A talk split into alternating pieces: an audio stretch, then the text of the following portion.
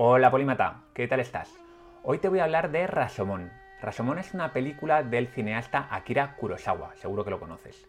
Este japonés rodó la película más o menos a mediados del siglo XX y tuvo muchísimo éxito, tanto de crítica como de público más adelante. De hecho, recibió el Oscar a la mejor película de habla no inglesa y el León de Venecia, que son dos de los galardones más importantes que puede recibir una película. La historia trata sobre el asesinato de un samurái y la violación de su mujer, de su esposa. Está ambientada en el Japón del siglo XII, en el Japón medieval. Y lo interesante e innovador de este film es que está contado a través de cuatro personajes, pero cada personaje narra una historia diferente. Al final de la película tú esperas que el director te exponga cuál es la verdad, cuál de esas cuatro historias es la verdadera, pero no lo hace. Esta técnica narrativa, la de contar una historia desde distintas perspectivas de distintos personajes, la adoptaron a posteriori algunos directores de renombre como Tarantino o como Kubrick. Pero lo que me interesa aquí no es hablarte del estilo narrativo de Rasomón, que para eso ya hay muchos expertos en cine. A mí lo que me interesa es hablarte del mensaje de fondo. No existe una única verdad, sino que cada uno tiene la suya propia. ¿Es eso cierto? Pues vamos a verlo.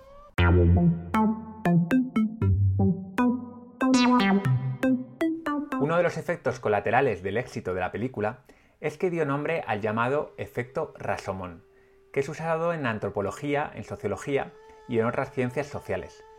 El término es usado frecuentemente en distintos ámbitos de las ciencias sociales para referirse a situaciones en las que existen distintas versiones de la misma realidad, siendo todas ellas posibles, siendo todas ellas plausibles. Cada persona tiene su propia versión de la realidad, determinada por su pasado, por sus valores, por sus creencias. El relativismo es la corriente filosófica que abraza esta idea. Nos dice que existen verdades, pero para el relativista convencido no podemos hablar de verdades absolutas, sino que hay que enmarcarlas en contextos concretos. Por ejemplo, el infanticidio puede ser moralmente reprobable para un español del siglo XXI y para cualquier cultura occidental, pero no para ciertas tribus amazónicas. En determinadas circunstancias se sabe que hay tribus en las que matan a las niñas, sobre todo, al poco de nacer. Depende de cómo interpretes esta idea, te puede sonar bastante extraña, ¿Cómo que no hay una verdad? ¿Cómo es que hay diferentes verdades? ¿Es que no podemos aspirar a una verdad absoluta?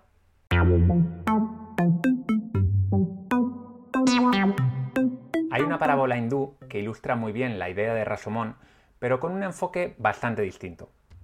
En un pueblo de la India hay varios ciegos que se enteran de que han traído un elefante al pueblo y quieren saber cómo es. Cada uno de los ciegos se acerca al elefante por un lado el que está en la trompa dice, este animal es como una rama gruesa. El que está tocando el colmillo dice, no, más bien es como una espada. El que está tocando la cola le reprocha a los dos y les dice, no tenéis ni idea, es más parecido a una serpiente. Un vecino vidente que pasa por ahí les mira divertidos y les dice, calmaos, en realidad todos tenéis razón y a la vez estáis todos equivocados. La moraleja de esta historia es que cuando abordamos temas complejos, somos todos como los ciegos. Cada persona ve el problema o ve la cuestión desde un punto de vista, pero es incapaz de ver el conjunto. En una de las versiones de esta historia, de esta parábola hindú, los ciegos empiezan a hablar entre sí y empiezan a compartir los conocimientos. De esta manera, finalmente acaban teniendo una idea de cómo es el elefante gracias a haberse comunicado y compartido los conocimientos. Como puedes observar, esta historia no manda el mismo mensaje que Rasomón, porque aquí sí que existe la verdad absoluta, el elefante. Y se puede llegar a ella observando y compartiendo los conocimientos. Por contra, en la película de Kurosawa, podemos pensar que el director nos está insinuando que no existe una verdad absoluta, que no existe una verdad objetiva. Es como si estuviese diciendo, la verdad la eliges tú, porque si recuerdas, al final de la película, Kurosawa no nos enseña cuál es la verdadera historia. Ni siquiera nos dice si hay una verdadera historia. Rasomón transmite la idea más radical del relativismo, mientras que la historia de los ciegos y el elefante nos advierte de lo estúpido que es pensar que una sola persona puede tener todo el conocimiento del mundo. Nos habla de un mundo complejo en el que es necesario colaborar para poder acceder a la verdad.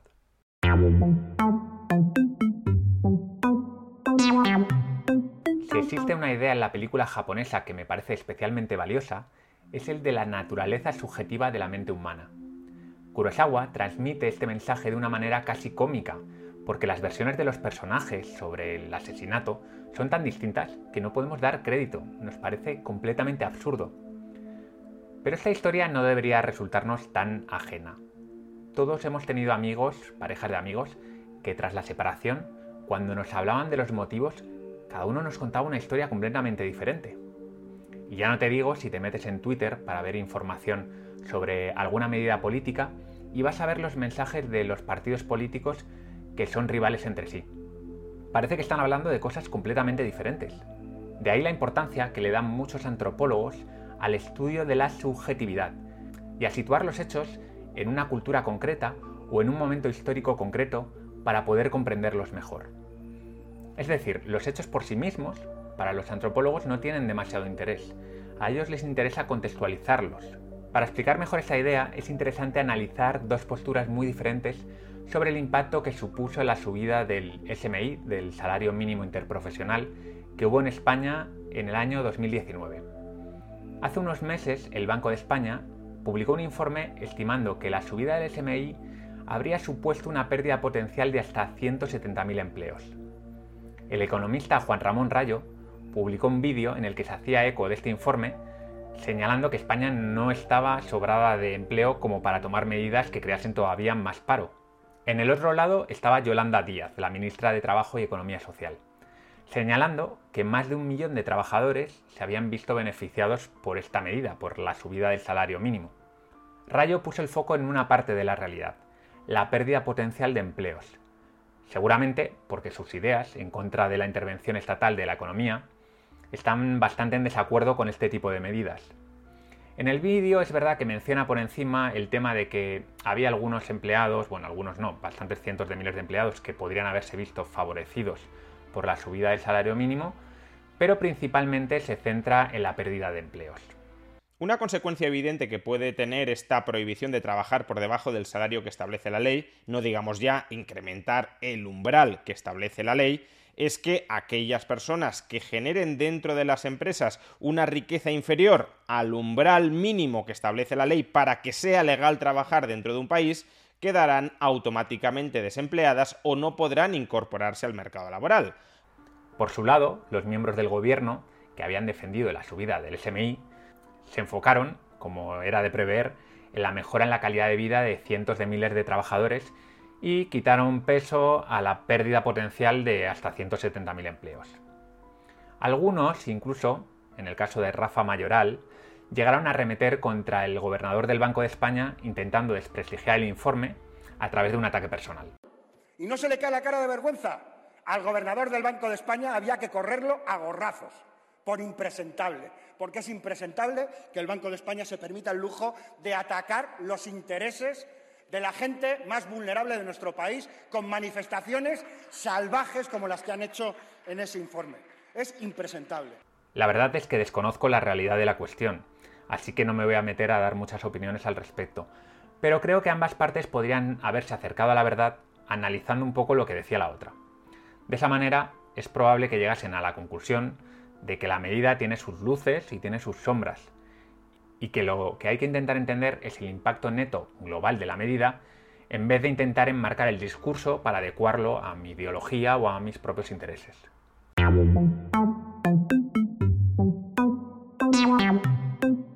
El relativismo tiene muchas cosas positivas. Nos ayuda a ser un poco más humildes y asumir las limitaciones de la comprensión humana. Nos invita a tolerar a los diferentes y a darnos cuenta de que no es fácil juzgar desde fuera. El relativismo bien llevado me sugiere que lo que es bueno para mí quizá no sea bueno para otros. Cuando echas la vista atrás y observas los infinitos cambios culturales que ha habido durante los últimos milenios y ves las diferencias en los gustos, en los valores, de las distintas etnias, naciones y grupos sociales, no puedes evitar ser un poco relativista. El inconveniente de estirar demasiado esta forma de pensar es que llegas rápidamente a situaciones absurdas. Hoy por hoy, cualquier persona razonable de un país occidental estará de acuerdo en que cada uno puede profesar la religión que desee. Es decir, que no hay una religión superior a otras, sino que cada persona practica aquella con la que ha convivido o aquella que ha elegido. Yo, por ejemplo, soy agnóstico, no creo en ninguna religión, pero me parecen muy respetables los hábitos y las creencias de los musulmanes, de los cristianos, de los budistas. No se me ocurriría en ningún momento decirles en qué deben creer, cómo deben vestir o qué rituales deben practicar. Sin embargo, la cosa cambia si me plantean qué me parece que una tribu del Amazonas mate a una niña recién nacida, o qué me parece que a las niñas somalíes les amputen el clítoris, o que me parece que hasta 2019 las mujeres en Arabia Saudí no pudiesen conducir.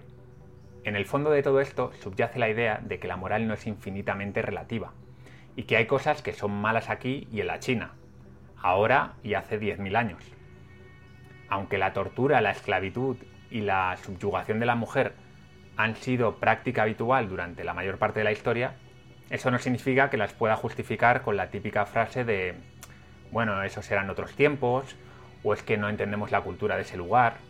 Algo parecido pasa con aquellos que se pasan de frenada y afirman que no existe la verdad, que cada uno tiene la suya. Estas posturas extremas tienen un problema de fondo.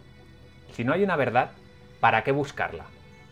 Si cada uno tiene su propia verdad, ¿para qué necesitamos la ciencia? ¿Para qué necesitamos los tribunales de justicia? ¿Para qué vamos a debatir o intentar convencer al otro de que nuestra postura es la más adecuada, la más correcta? Los críticos del relativismo nos recuerdan que la verdad está ligada a la práctica y la acción concreta requiere valorar el acierto o el error como algo real. Para poder encarcelar a ladrones, asesinos, primero necesitamos fijar unas reglas claras de lo que es bueno y lo que es malo. Y por supuesto, para poder construir un puente, primero necesitamos dar por buenas las leyes de Newton. Mi punto de vista es que el debate no debe irse hacia los extremos, sino que debe centrarse en las zonas de grises. Algunas preguntas pertinentes que muchos nos hacemos son, por ejemplo, ¿pueden las ciencias sociales dar certezas claras sobre el comportamiento de personas y sociedades? ¿Pueden los historiadores estudiar el pasado de forma objetiva sin ser demasiado influidos por sus sesgos y por los sesgos de los testimonios? ¿Podemos juzgar como bueno o como malo el aborto de un feto de una semana? ¿Y de un mes? ¿Y de cinco meses? ¿Es moralmente reprobable que una mujer se prostituya porque tiene que dar de comer a sus hijos? Estos son el tipo de cuestiones que realmente nos dividen. Algunos tienen posturas firmes y dicen tener la verdad de su lado. Otros mirarán para otro lado y no se mojarán. Y otros dirán que depende del contexto, de la cultura o de la persona. Yo creo que lo sencillo es recurrir al relativismo, o mirar hacia otro lado. Pero eso no nos va a llevar al progreso filósofos, científicos, pensadores, deberían usar su empatía, su intelecto, su capacidad de razonamiento para ayudarnos a comprender lo que es bueno y lo que es verdad. Sabiendo que nunca van a llegar a su destino, pero que su labor es necesaria para empujarnos hacia él. Así ocurrió cuando el capuchino Francisco José de Jaca denunció la esclavitud de los negros en el siglo XVII, o cuando Platón defendió la igualdad natural del hombre y de la mujer hace ya 2400 años. Así, el relativismo habita en territorios oscuros donde no hay claridad. Un esclavista del siglo XVII podría haber cuestionado los razonamientos del capuchino Francisco José Jaca, argumentando que sus razones eran suyas, que la esclavitud siempre había existido y que de hecho la Biblia no la condenaba. Pero las razones pesan, y con los siglos la verdad se acaba imponiendo. Es probable que haya cuestiones que siempre permanezcan sumidas en la niebla, y donde la subjetividad prevalezca. En muchos casos es lo deseable porque la diversidad de gustos hace el mundo mucho más interesante. Pero en otros tendremos que definirnos, salir de nuestra visión interesada, sesgada y a veces provinciana del mundo para aceptar que hay cosas que son ciertas y otras que no lo son. Para aceptar que hay cosas que son buenas y cosas que no lo son.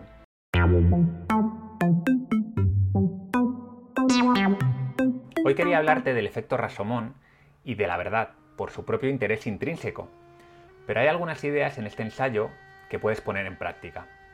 Así que vuelvo con el apartado de ponlo en práctica. Idea número 1. Nunca te fíes al 100% de lo que te dice una sola persona. Los seres humanos somos tremendamente subjetivos, por lo que habla con otras personas, comprueba los hechos y haz un análisis crítico de las evidencias y de los razonamientos, y luego saca tus propias conclusiones. Acepta la duda. Las cosas humanas son generalmente más complejas de lo que pensamos. Cuando estés en el ámbito de la sociología, la psicología, la antropología, cualquier ciencia humana, por lo general, es bueno mantener cierto relativismo cognitivo. Eso no quita que no confíes en la ciencia, pero obviamente la, ciencia económica, por ejemplo, no puede tener casi nunca la misma precisión que otras ciencias naturales como la física o la biología. La mejor herramienta que tienes para acercarte a un conocimiento real son los metaanálisis, que son análisis, estudios de otros muchos estudios.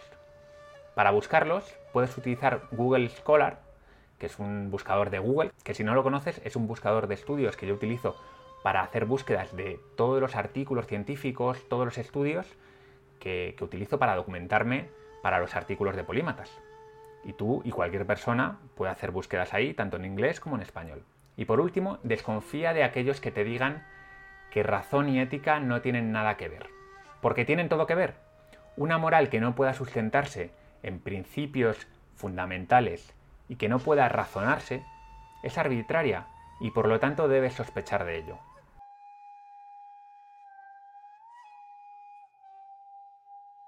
Bueno, Polímata, pues espero que te haya gustado este capítulo un poco más filosófico, pero también has visto que he intentado buscar cosas prácticas que puedes hacer en tu día a día. La semana que viene voy con una entrevista muy interesante con un gran divulgador que es Carlos Briones, así que no te lo pierdas. Y ya sabes, para estar al tanto de todo lo que ocurre en Polímatas, vete ahora mismo a polímatas.com con Y y suscríbete a la newsletter Píldoras de Sabiduría. Soy Val Muñoz de Bustillo, nos vemos en una semana.